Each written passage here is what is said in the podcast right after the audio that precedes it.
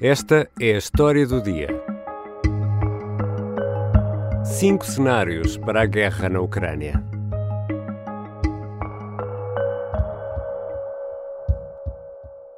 A Ucrânia deve mudar a sua Constituição para ficar a garantia de que não se juntará nem à NATO nem à União Europeia. Deve reconhecer a Crimeia como parte da A via negocial mantém-se aberta, apesar de no terreno a guerra continuar. Boris Johnson, o primeiro-ministro britânico, é o porta-voz da desconfiança em relação a Putin. Uh, he's decided that uh, he's going to continue with uh, an all-out onslaught on uh, centres of habitation in a way that uh, we think is utterly repugnant. Uh, it's clear that we're going to have to do more, and uh, as, as friends and partners, that's what we're that's what we're going to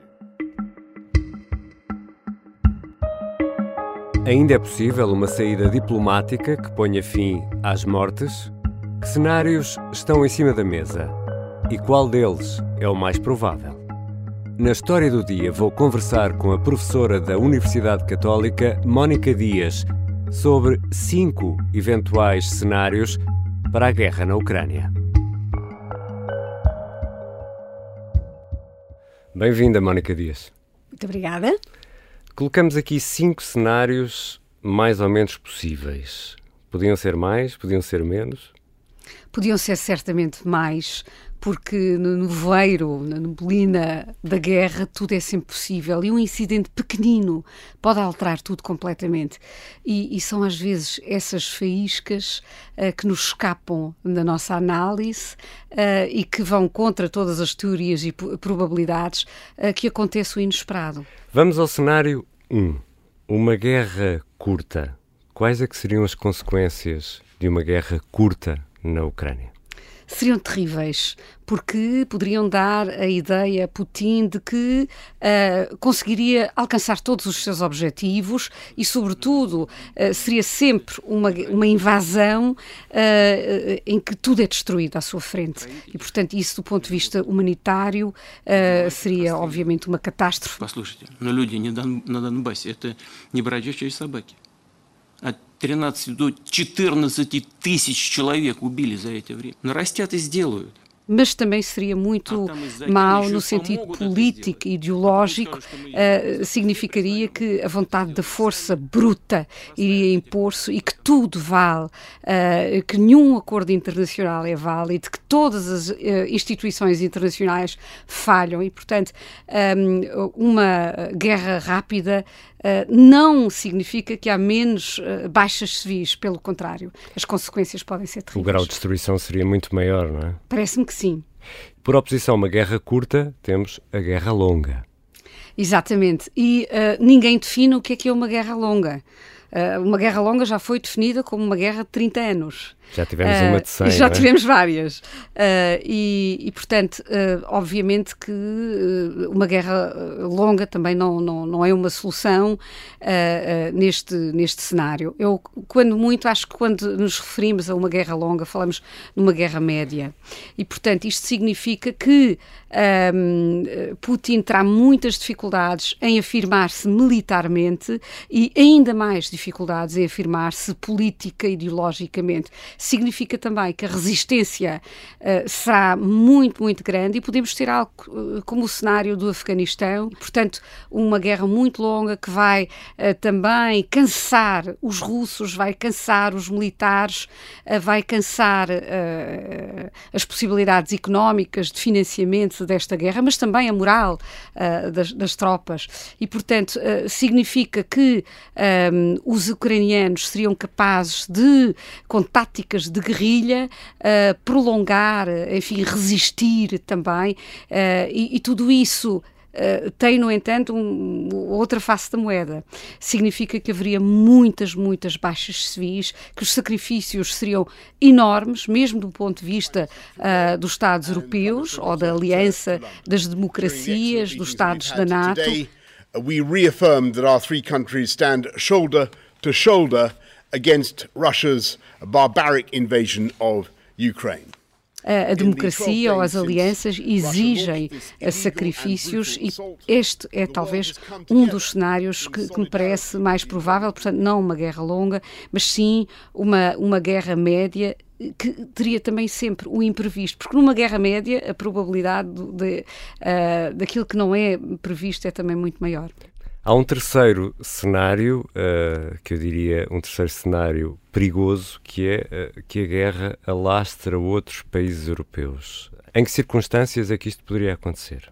Parece-me que sim, na sequência dessa guerra média, não é? Que leva mais tempo, Putin poderia, desesperado, um, enfim, Acusado. com a obsessão, exatamente, com o, o, culminar da sua obsessão, contrariado, uh, precisamente um, um, avançar para atos de atrocidade extrema e, uh, enfim, avançar para assaltos a outros Estados, invasões de, outro, de outros Estados. No entanto, também, uh, quer dizer, isto na, na, na, na teoria uh, podemos fazer essas, essa hipótese, no entanto, para isso tem que haver os meios, tem que haver a logística e parece-me que quanto mais tempo passar, menos capacidade logística, menos capacidade de planeamento uh, está do, do lado de Putin. E, portanto, parece-me que a possibilidade de os Estados europeus terem de intervir de uma forma mais ativa, uh, isso parece-me que vai acontecer não me refiro a uma intervenção militar, mas refiro-me a uma intervenção económica cada vez mais duras, em consequências uh, da parte diplomática cada vez mais uh, acutilantes. Refiro-me também uh, a talvez um apoio a, a, às batalhas de guerrilha na Ucrânia cada vez mais decisivas e determinadas. This is the moment for Ukraine's friends to create a coalition of humanitarian, economic and defensive military support to ensure that Putin fails.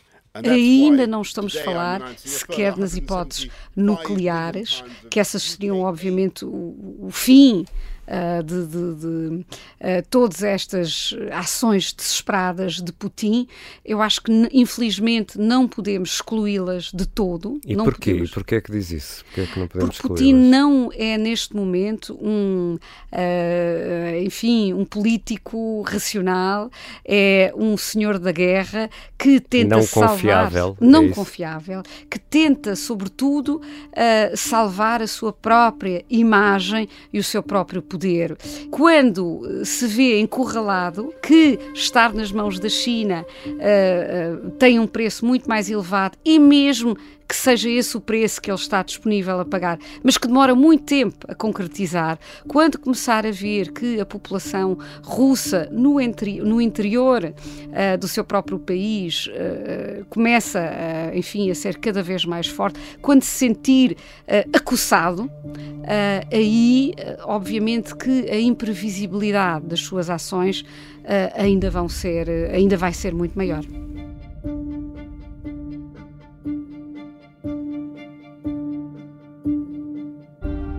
Professora Mónica Dias, e em relação à possibilidade de uh, haver botas de militares uh, da Aliança Atlântica ou de ocidentais na Ucrânia, essa é para já uma hipótese para já não, não é possível. Uh, do ponto de vista uh, dos próprios tratados, não é? Uma vez que nem mesmo a Moldova e, e, obviamente a Ucrânia neste momento também não, não pertencem à NATO. No entanto, se houvesse, por exemplo, um ataque uh, a qualquer Estado-membro da NATO, que poderia acontecer, portanto estamos a falar deste senhor da guerra imprevisível e que está, obviamente, a desafiar todos os, os, os tratados, todos os, os, acordos que foram feitos e que, obviamente, se está a cortar um, esta linha que sempre foi respeitada e que tem a ver com, com as leis internacionais. Uh, no momento em que sentir que, de facto, uh, todos os seus, toda a sua estratégia falhou, aí não sabemos em que medida isso poderá ser difícil. Aí sim, aí eh, teriam os Estados da, NATO ativar uh, essa possibilidade que neste neste momento ainda me parece muito remota. No entanto, no entanto, uh, parece-me que há cada vez mais voluntários, também de Estados uh, europeus, uh, disponíveis para, numa base voluntária, alinharem com a Ucrânia. E isso pode ser, pode ser visto como uma provocação parte de Moscou? Eu creio que neste momento tudo é visto como uma provocação. Construir ou, ou, tentar fazer um corredor humanitário é visto como uma provocação. Portanto, não estamos no âmbito de qualquer negociação uh, racional e, e, e, no sentido do, do razoável. Portanto, esse, esse ponto acabou. E quanto mais rapidamente entendermos que passamos uh, esse, esse, esse rio, não é? Uh, mais fácil também será enfrentar uh, Putin, obviamente com muito cuidado e nunca esquecendo que a diplomacia tem que ser uma via possível. Vamos então falar da diplomacia, uma vez que já olhámos aqui para três uh, cenários: uma guerra curta, uma guerra longa, uma guerra a alastrar outros países europeus. Neste quarto cenário, tudo se resolve pela diplomacia. Era bom que assim fosse, não é? Sim, é essa a nossa esperança. E nós temos que ser diferentes de Putin, temos que ser diferentes dos senhores da guerra. E, portanto, não podemos um, utilizar os mesmos meios, nem os mesmos princípios. Não nos podemos tornar senhores da guerra, por muito uh, terrível que, que, que, seja essa, essa percepção. E, portanto, a diplomacia é fundamental. As conversas com Putin, uh, por exemplo, do, do presidente uh, da França, que representa toda a União Europeia neste momento, as conversas uh, não são inúteis. La Russie plaide pour faire des couloirs humanitaires vers la Russie. Je ne connais pas beaucoup d'Ukrainiens qui ont, ont envie d'aller se réfugier en Russie. C'est une hypocrisie. É importante, sobretudo, ganhar tempo. E manter o canal aberto. Manter o canal aberto. Mas, e isto muitas vezes é, é confundido e é uma pena, a diplomacia precisa de tempo. Tal como as democracias são regimes também que precisam mais tempo. Aliás, as decisões que os Estados da União Europeia, que são democracias, uh, uh, as decisões que conseguiram tomar agora foram extremamente rápidas. Não, geralmente a democracia precisa muito mais tempo. E, portanto, as sanções económicas são eficientes, mas precisam de tempo. No one expected the sanctions to prevent anything from happening. It has. And we have to show resolve so he knows what's coming. And so the people of Russia know what he's brought on them. Não podemos querer a diplomacia, por um lado, e esperar uh, uh, consequências rápidas ou imediatas. E, sobretudo, no campo de apoio uh, e, e, deixar uma, uma janela de oportunidade, sobretudo, e uma mensagem fortíssima à população russa. Nós não podemos nunca confundir as decisões de Putin ou de um governo de Putin com a população russa russa, que sofre há anos, obviamente, as consequências uh, de um autoritarismo cada vez uh, mais, enfim, despótico e, obviamente, que, que temos que apoiar a população russa. Isso leva-me ao quinto cenário, a queda de Putin. Este é o cenário mais improvável nesta altura? Uh, não sei, uh, e eu acho que é talvez esse o cenário um, que um, o Ocidente deve uh, ter como seu horizonte. Obviamente a diplomacia, obviamente as, as sanções, obviamente uma, uma mão musculada, mas que, que, é sempre exibida a Putin, um, esta unidade também, e este cenário de uma queda de Putin, porque as consequências económicas vão, com o passar das semanas, com o passar dos meses, ferir cada vez mais Putin e a população russa, que vai cansar-se uh, de não ter acesso uh, às suas contas bancárias, a não poder fazer, um, enfim, as suas encomendas, não poder ter os bens que costuma ter. Um, Mas isso implicaria enfim, quase uma revolução. Eu acho que a revolução já existe em grande parte. Imagine esta população que vai, uh, uh, entra pelas cidades de, de Moscovo e de outras cidades russas, um, justamente a protestar contra a guerra. Este domingo foram detidas mais de 4.300 pessoas por protestos contra a guerra em mais de 50 cidades. Imagina coragem, imagina estas pessoas que, uh, obviamente, são presas em condições muito diferentes, de prisões muito diferentes. Veja este papel de Navalny, que está na prisão e que tem toda a legitimidade. Uh, não podemos esquecer que a Rússia não é Putin. Obviamente que um regime de opressão uh, quer fazer e fazer passar essa imagem, mas a Rússia não é Putin e há muito mais russos, e parece-me que esta seria uma, uma solução Uh, interessante. E não esquecer aqui outro fator, o fator brutus, não é? Portanto, não esquecer que neste momento, enquanto nós estamos uh, a conversar, há certamente já alguns outros senhores, alguns também senhores da guerra, infelizmente, mas há outros senhores já com a navalha na mão, apenas à espera que Putin dê um passo em falso e, portanto, esse é um cenário uh, uh, que me parece possível, porque esta um, fortaleza, uh, por mais bem montada por Putin que esteja, tem sempre pontos fracos. Pegando em tudo isso que acabou de dizer e olhando para estes cenários, qual é para si o ou os cenários que são mais prováveis? Neste momento não sabemos ainda como responder e parece-me que por essa razão, porque todos os dias há, há, há novos eh, desenvolvimentos e eh, parece-me por isso que o mais provável será uh, vários cenários agirem em conjunto, acontecerem em conjunto, e temos que, enquanto analistas, enquanto observadores, uh, olhar sempre para aquele Uh, ponto um, uh, que, que, é invisível agora e é esse, esse ponto do, do, imprevisível que poderá acontecer e virar a guerra. Gostaria aqui talvez de invocar aquele romance uh, maravilhoso de Milan Kundera, em que precisamente uma artista, um, uma pintora, pinta em todos os quadros um, um espaço negro é? que, que, representa precisamente o espaço da liberdade. Eu penso que em todas as resoluções de conflito há sempre também esse espaço invisível, mas que está lá, que neste momento se está a formar e é aí que podemos ter talvez alguma esperança. E sendo a professora Mónica Dias especialista na resolução de, de conflitos, na, na construção da paz, em sua opinião, quais é que podem ser aqui os quadradinhos negros que vamos conseguir encontrar?